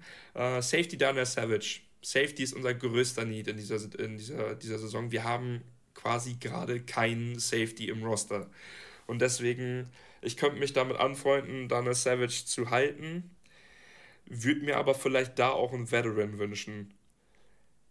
Die Frage ist, wie viel Geld haben wir? Wir sind in der NFL auf Platz 20 in Cap Space. Das ist in Ordnung. Also wir können was machen, weil gerade, also nochmal eben, Rashan Gary hat was äh, durch ein Restructure, durch ein Restructure äh, 4,78 ja, ähm, 4,78 Millionen freigemacht und Preston Smith 2,4 durch einen Paycut. Da haben sie schon mal ziemlich geholfen. Deswegen Daniel Savage vielleicht wieder für 5 Millionen oder so resign, weil letzte Saison war gut von ihm, die davor war eher schwächer. Ähm, er ist immer noch 26 Jahre alt, hat eine gute Saison gespielt, kann Box spielen, kann Slot spielen. Also würde ich auf jeden Fall nehmen. Aber trotzdem mindestens zwei Safeties noch dazu draften. Einen gerne früh, einen spät. Mit früh meine ich von mir aus sogar zweite Runde. Vielleicht, wenn da jemand ist, der wirklich viel Value hat und der Safe, die, die Safety-Klasse, ich habe noch nichts davon gesehen, aber soll ja relativ gut sein. Von mir aus sogar noch mhm. früher. Also Safety ist unser größter Need dieses Jahr und deswegen würde ich da gerne was reinbringen. Wie gesagt, auch vielleicht gerne einen Veteran. Wir haben nicht das Geld, um es in der ersten Welle zu machen, aber vielleicht in der zweiten Welle dann einen guten Veteran Safety nochmal zu holen. Vielleicht ist Daniel Savage ja dann sogar noch auf dem, äh, auf dem, auf dem Free Agent Markt, wenn man den jetzt nicht direkt äh, resignen möchte. Ähm, Safety Rudy Ford hingegen würde ich gehen lassen. Ähm, hat gut gespielt, wenn er da war, also wenn er, wenn er spielen musste. Hat mir auch gut gefallen, aber würde ich wahrscheinlich gehen lassen. Und der dritte Safety im Bund ist Jonathan Owens. Das ist für mich das größte Fragezeichen. Das ist für mich ein 50-50, ob ich ihn resignen lassen, äh, resignen würde oder nicht. Ähm, meine Prio wäre natürlich Daniel Savage lieber, aber falls Daniel Savage sich anders umentscheiden würde, dann würde ich vielleicht sogar Jonathan Owens resignen, auch wenn der bei vielen Packers-Fans kritisch beäugt worden ist. Ähm, Cut-Kandidaten, David Bakhtiari müssen wir hier als allererstes nennen David Bakhtiari würde 20 Millionen freimachen, dann hätte man trotzdem 19 Millionen Deadcap. 19 Millionen Deadcap hören sich erstmal scheiße an, das ist klar, aber 20 Millionen freimachen hören sich auch richtig gut an, also wenn man den vor dem 15. März cutten würde. Ich würde David Bakhtiari aufgrund seiner sportlichen und ja, körperlichen Situation auf jeden Fall cutten und vor allem natürlich wegen der finanziellen Situation. Das Schlimme ist aber, bei David Bakhtiari ist letztes Jahr auch für drei Spiele da gewesen und in denen hat er wieder mega krass gespielt. Und man, also ich weiß nicht, wie sein Körper ist, das wissen nur die Packers. So, und falls er wirklich Anzeichen machen sollte, dass er lang, längerfristig wieder spielen könnte, dann würde ich ihn natürlich nicht cutten. Aber ich meine, der Körper hat jetzt drei Jahre lang Verletzungsprobleme. Drei Jahre ist so eine lange Zeit. Deswegen würde ich hier aus Deutschland raus sagen, ich würde ihn cutten. Ähm, mhm. Aaron Jones will ich natürlich nicht cutten, weil vielleicht nimmt er nochmal einen Paycut in Kauf, ähm, wegen seinen Injuries in letzter, in letzter Saison. Ähm, Brian Gutekunst sagt, er ist ein Difference Maker auf dem Feld, deswegen glaube ich nicht, dass er gecuttet wird. Vor allem, wir brauchen dann ja wieder ein Running Back und Aaron Jones hat in den letzten Spielen vor allem gezeigt, wie krass er sein kann. Deswegen lass ihn das letzte Vertragsjahr gerne ausspielen. Ähm, Kenny Clark kann ich mir auch nicht vorstellen, dass wir ihn ziehen lassen, weil viele sagen, Kenny Clark ist ein Cut-Kandidat. Er würde 17 Millionen freimachen, 10 Millionen Deadcap hätten wir dann. Macht aus meinen Augen keinen Sinn, ihn äh, ja, zu cutten. Und ähm, ich würde wahrscheinlich sogar davon ausgehen, dass Kenny Clark dieses Jahr vielleicht eine Extension nochmal untersch über, äh, unterschreibt. Ähm, ja, das waren auf jeden Fall die Cut-Kandidaten und die äh, Free Agents. Noch ein, vielleicht ein vierter äh, Cut-Kandidat noch, Devondre Campbell. Devondre Campbell wird äh, 14 Millionen, äh, wird, er, wird er dieses Jahr verdienen, hat letztes Jahr nicht unbedingt so gespielt. Wir stellen jetzt auf eine äh, 4-3-Defense um unter dem neuen Defense-Coordinator. Deswegen würde ich ihn wahrscheinlich auch nicht cutten. Ähm, zum Beispiel, weil McDuffie hat gut gespielt, ist für mich aber nicht unbedingt ein Starter. Den würde ich dann quasi weiterhin hinter den Linebackern ja, einsetzen. Mhm. Und ja, wenn man jetzt nochmal die Needs so ein bisschen durchgeht, ich habe ja schon gesagt, was ich draften würde, nochmal einmal zum Recap. Ich würde auf jeden Fall einen äh, Offensive Tackle draften, ich würde äh, einen Cornerback draften mhm. und auf jeden, Fall, auf jeden Fall zwei Safeties und einen Running Back. Wir haben elf Picks, wir sind gut aufgestellt im Draft, wir haben keine Free Agents in den Right Receivern, in der D-Line, bei Edge Rushern, wir haben alles under Contract. Wir sind eigentlich ein relativ gut geführtes Franchise im Moment. Und deswegen, ich würde uns jetzt nicht so in der Rolle stellen, wo wir viele Moves machen müssen. Wie gesagt, Safeties habe ich schon erklärt. Ähm, Cornerbacks würde ich einen draften. Carrington Valentine macht einen guten guten Eindruck. Wir haben Jay Alexander immer noch unter, unter Vertrag, wir haben Eric Stokes immer noch unter Vertrag, der, wenn er spielt, super spielt, ist halt verletzungsgeplagt. Ähm, ich habe schon gesagt, in der O-Line wird viel rumgeschoben. Ich gehe davon aus, dass Rashid Walker immer, immer noch seinen Left-Tackle-Spot behalten wird, was für mich ein Riesending ist, weil der ja, beschützt die Blindside von, von, ähm, von Jordan Love richtig gut und der ist ein 2022er Siebtrunden-Pick. Also da hat man wirklich äh, ein Riesentalent gefunden, finde ich sehr, sehr geil. Und der Interior Defender würde ich vielleicht noch als Need mit reingeben, weil wir waren 24. nach EPA per Play, äh, per Rush dieses Jahr. Äh, EPA erlaubt natürlich. Und vielleicht würde ich da, auch wenn wir da an, alle under Contract haben, auf jeden Fall auch noch einen ähm, ja, Draftpick rein investieren und vielleicht da auch nochmal vielleicht einen etwas besseren Veteran anfragen. Ich weiß nicht, wie ich da im Sinn habe, aber so ein altbekannter wäre vielleicht in diesem Podcast vielleicht so ein Shelby Harris, ob der dafür, keine Ahnung, Tim lacht, liebe Zuhörer. Ähm, aber so ein, warum nicht? Ich meine, du hast da auf jeden Fall trotzdem noch ein Need und ja, ist jetzt kein schlechter äh, Run-Defender. Ich denke, da wird Tim mir zustimmen. Ich glaube, das wäre das, was ich hätte. Ja, wie gesagt, Card-Kandidaten bin ich durch, Free Agents bin ich durch, Needs bin ich durch was ich draften würde, habe ich gesagt, ja, ich würde sagen, das ist im Moment die Situation der Packers. Und wie gesagt, Gesamtsituation bin ich sehr zufrieden. Vor allem, ich habe die letzten Jahre immer gesagt, ich will unbedingt einen Wide right Receiver in den frühen Runden. Brauchen wir nicht. Brauchen mhm. wir gar nicht. Ich habe die ganze Zeit nur Quatsch, ich hab die ganze Zeit nur Quatsch erzählt. Ich werde diesen Clip ewig aufbehalten, wie Tom sehr verzweifelt auf Lucas Van Ness reagiert, weil er dachte, jetzt kommt Jason Smith und Jigba. ähm, und äh, wenn man dann sieht, wie es jetzt heute ist, dann hast du ja nochmal Glück gehabt, Tom, ne? Ja, kann ich mit leben. Betrachtet. Kann ich mit leben. So, ich sehe, dass Finn wieder da ist, auf jeden Fall. Von seinem Telefonat. Hast du richtig erkannt. Hast du, hast du Bock, dann jetzt die Vikings zu machen? Wenn ich muss? Äh, wie, wenn ich muss? Ja, ich muss gleich auch die Broncos machen. Mm. Kann ich natürlich gerne machen. Mhm. Ja, kau erstmal zu Ende, dann darfst du gleich. ja, ist erstmal dann. Ich kann sonst auch erstmal mit den Broncos weitermachen. Ja, alles gut. Ich äh. kann ruhig. Mhm. Okay, dann, dann mach mal. Jetzt ich wusste ja nicht, wie viel du da jetzt noch zum Snacken hast. Ah, na, na. Wenn ich jetzt hier wäre. Ne? willkommen, bei, willkommen bei Undrafted, euer ASMR-Podcast. Wenn ich jetzt hier während der Folge mir erstmal ein Mittagessen zubereite, wäre auch ein bisschen. wäre auch ein bisschen frech, würde ich behaupten. Aber naja. Ähm, wo fangen wir denn an? Hm. Ich würde sagen, wir können ja mal damit anfangen, wer denn auf den Markt kommt von den Vikings. Mhm. Und äh, da haben wir auch eben schon ein paar Worte über einen gewissen Kirk Cousins verloren, dessen Vertrag jetzt nach der Saison ausläuft, der auf den Markt kommt und ähm, ja, Kirk Cousins ist ja sicherlich einer der zwei wichtigsten Personalien jetzt in Bezug auf die äh, Free Agency beziehungsweise auf die Spieler, die Free Agent werten auf Seiten der, der Vikings.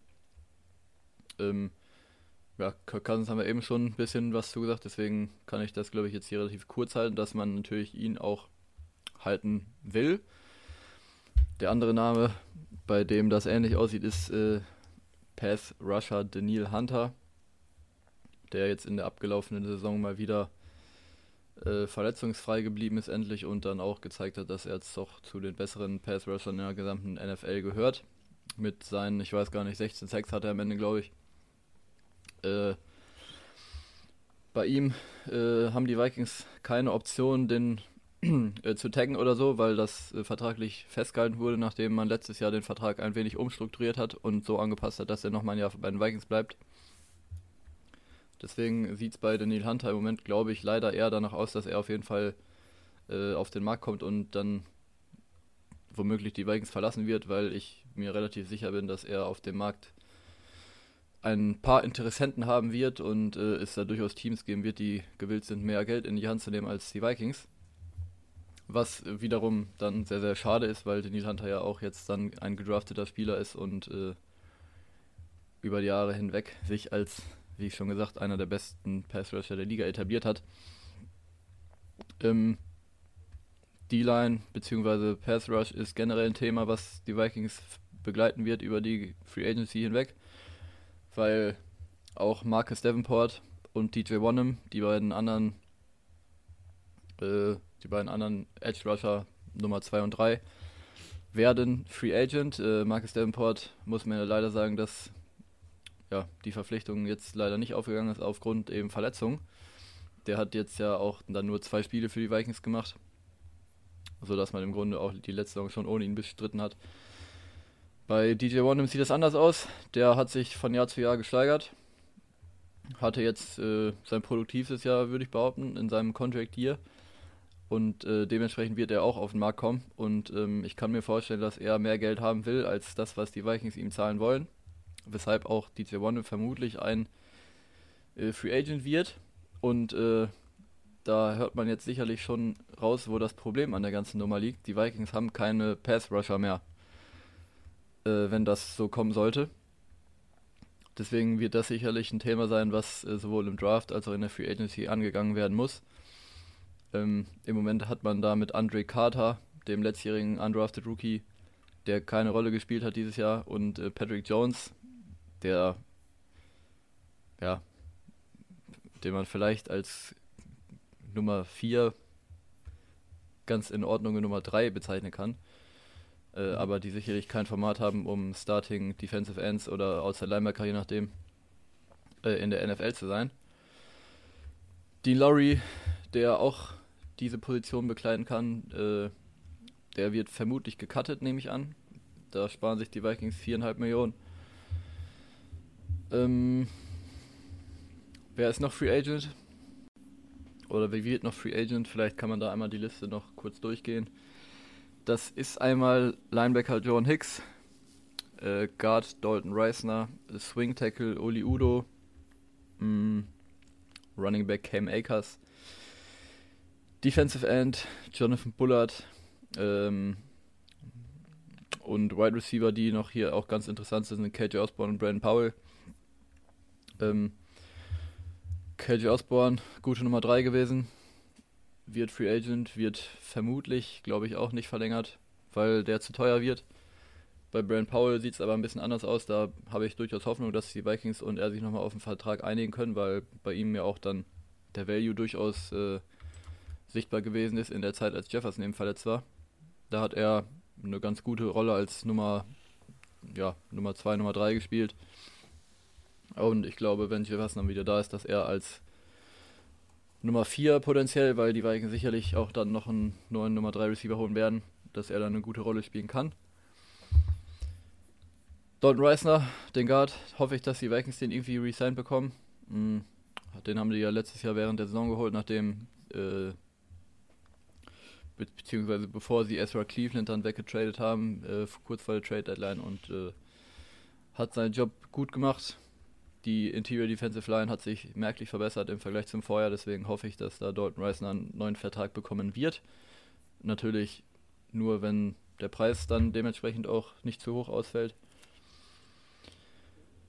Ja, ansonsten sicherlich sind hier noch ein paar Kandidaten, die jetzt der breiten Masse eher weniger sagen, die dann hier und da auch ja, resigned werden, um eben als Rotationsspieler und Spieler für die Tiefe zu agieren. Das äh, ist, glaube ich, auch ein Thema bei den Vikings, was angegangen werden muss. Eben Kadertiefe, das hat man letztes Jahr gemerkt, gerade auf der defensiven Seite, als dann da ein paar Spieler verletzt gewesen sind, dass dann hier und da die Tiefe gefehlt hat.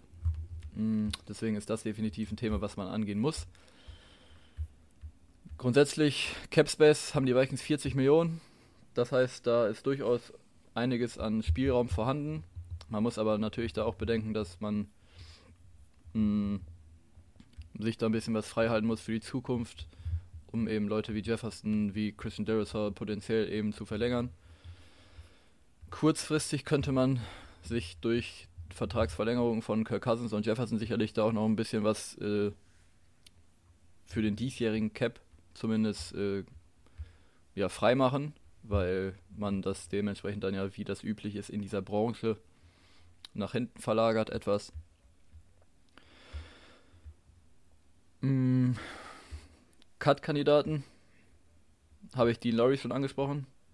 Harrison Phillips würde man sich knapp 6 Millionen sparen. Da bin ich mir aber unsicher, ob das die Vikings in Betracht ziehen. Weil der nur einen Capit von knapp 9 Millionen hat und er ja auch eigentlich eine relativ gute Rolle immer gespielt hat über die letzten Jahre.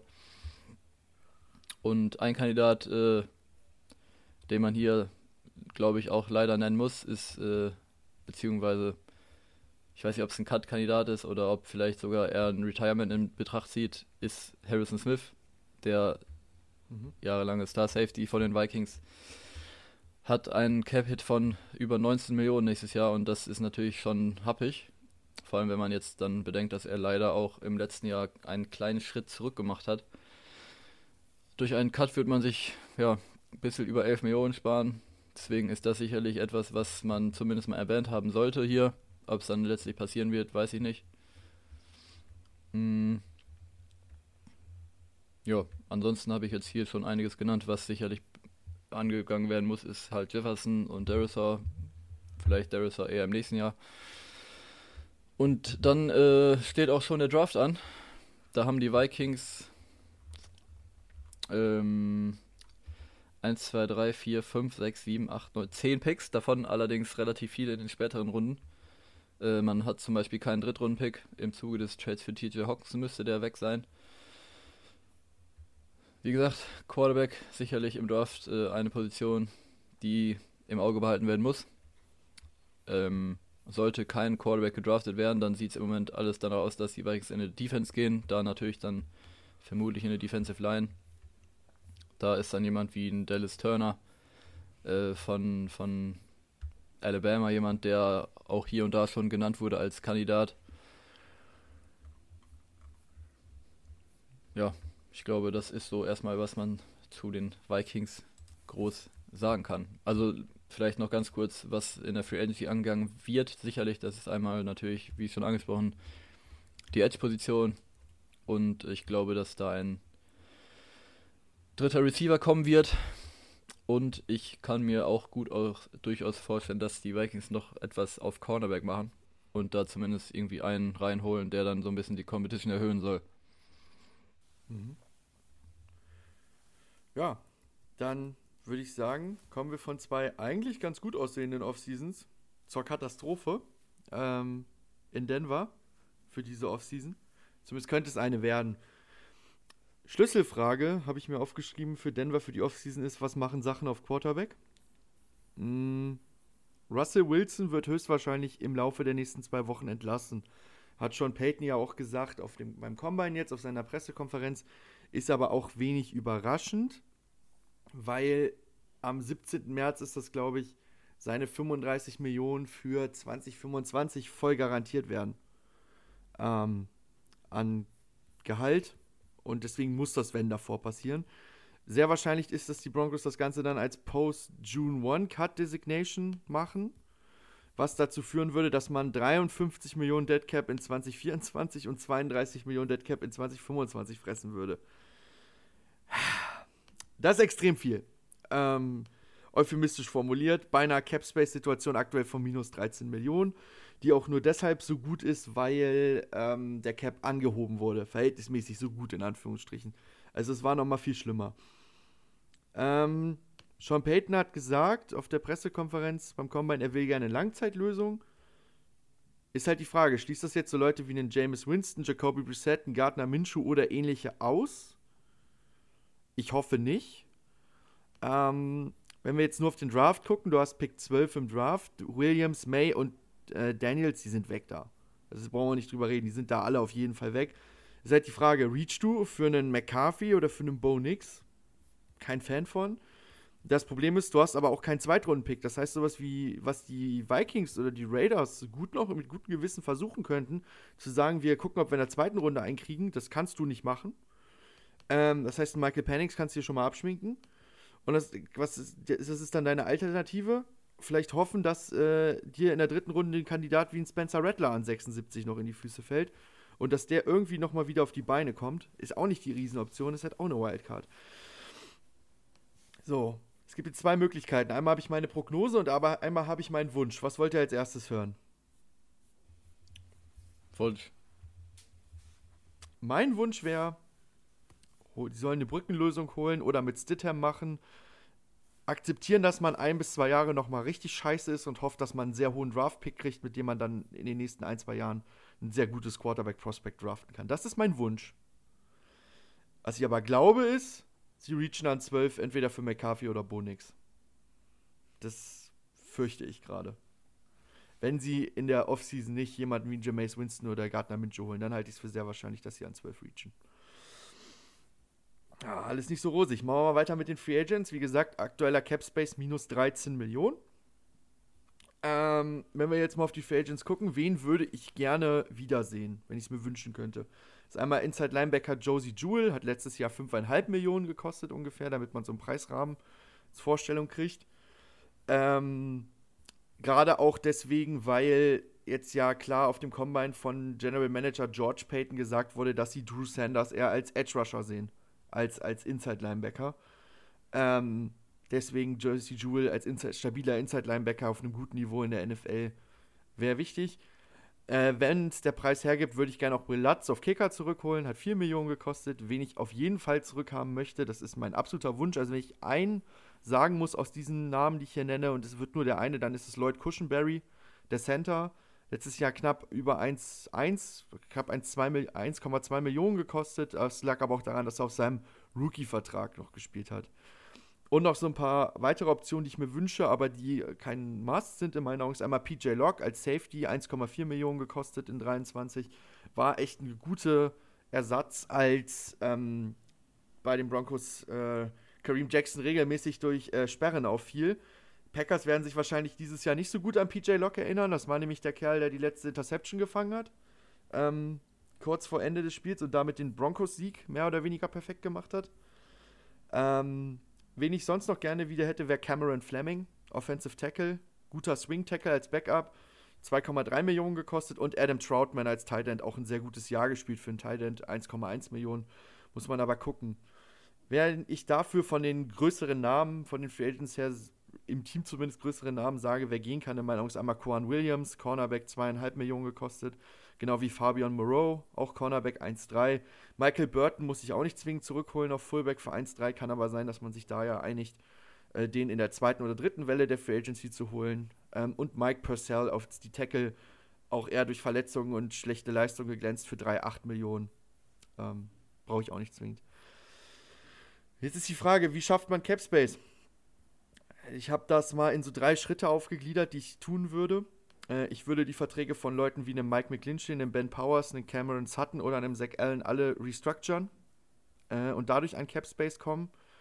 Äh, ich würde cutten, auch wenn es mir wehtut, Garrett Bowles, äh, der Left Tackle, aber hat nur noch ein Jahr Vertrag und würde in dem Jahr 15,7 Millionen bekommen.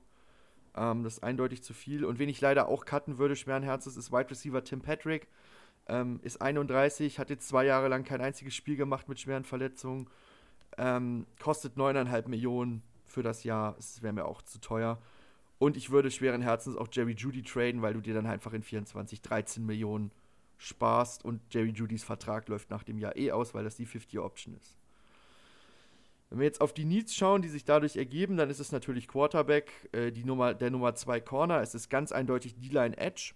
Ähm, das hat äh, die Broncos auf dem Combine noch immer wieder gesagt, dass man da investieren möchte, weil man nur die Nummer 30 gegen den Lauf war, was echt schlecht ist. Ähm, Center und Offensive Tackle könnten dadurch ein Need werden. Wide Receiver und Tight End würden vor allem in der Tiefe ein Need werden, wenn du die Leute dementsprechend nicht zurückholst oder tradest, weil du da ja jeweils mit Dulcich und Sutton eine klare Nummer 1 hast.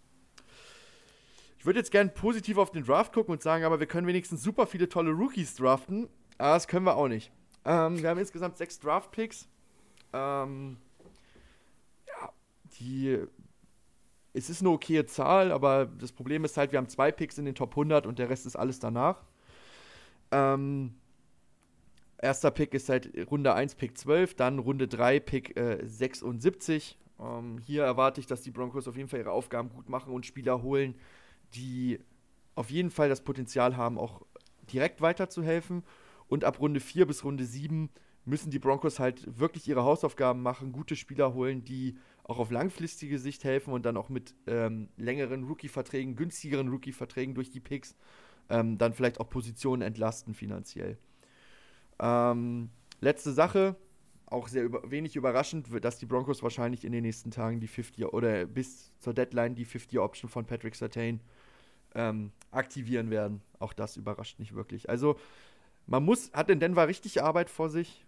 Äh, das Gute ist, wirklich viele Leistungsträger verlierst du nicht in der Free Agency im schlimmsten Fall. Ähm, aber du hast genug Baustellen im Kader und George Payton und Sean Payton können jetzt mal zeigen, wie gut sie wirklich sind ähm, in dieser Offseason. Und gerade die Quarterback-Situation gibt mir sehr viel Kopfzerbrechen, wenn ich ehrlich bin. Aber ich bin auch froh, dass ich es nicht entscheiden muss und ich schaue mir einfach mal an. Ich schaue einfach mal, was wird. Was wird? Richtig. Ich habe darauf gewartet, dass es einer sagt. Gut, ähm, damit würde ich sagen, sind wir am Ende dieser kleinen Vorschau auf die Free Agency äh, angelangt. Nächste Woche werden wir dann über die Franchise-Tags sprechen, weil dann ja auch die Deadline war. Und dann schauen wir mal, was uns da noch so einfällt. Vielleicht auch noch weiter eine Vorschau geben. Jeder von uns bringt so seine Top 5 Free Agents dann auch mit, weil wir dann auch wirklich wissen, wer definitiv den freien Markt äh, erreichen wird und wer ihn nicht erreicht. Ähm, deswegen bringt jeder von uns seine Top 5 mit der Free Agents. Also wir bereiten euch hier weiter darauf vor, auf die Free Agency, die dann in ein paar Wochen startet. Genau. Ähm, mehr habe ich dazu gar nicht mehr zu sagen. Vielen Dank fürs Zuhören an der Stelle. Äh, schaut gern äh, auch bei Social Media vorbei, äh, damit ihr nicht verpasst, wann wir eine Folge hochladen. Ähm, lasst auch gerne eine Bewertung da in der Podcast-App eures Vertrauens, das hilft uns immer sehr. Und abonniert und erzählt es auch euren Freunden weiter. Mehr habe ich nicht zu sagen. Habt ihr noch was? Nee, also ich denke, du hast das Ganze gut durchgerappt. Ihr wisst, was die nächsten Wochen auf, zu, auf euch zukommt. Boah, nochmal ein kleiner Versprecher hier am Ende. Ähm, ja, danke fürs Zuhören, Leute. Das war ein Drafted. Haut rein. Ciao. Ciao. Tschüss.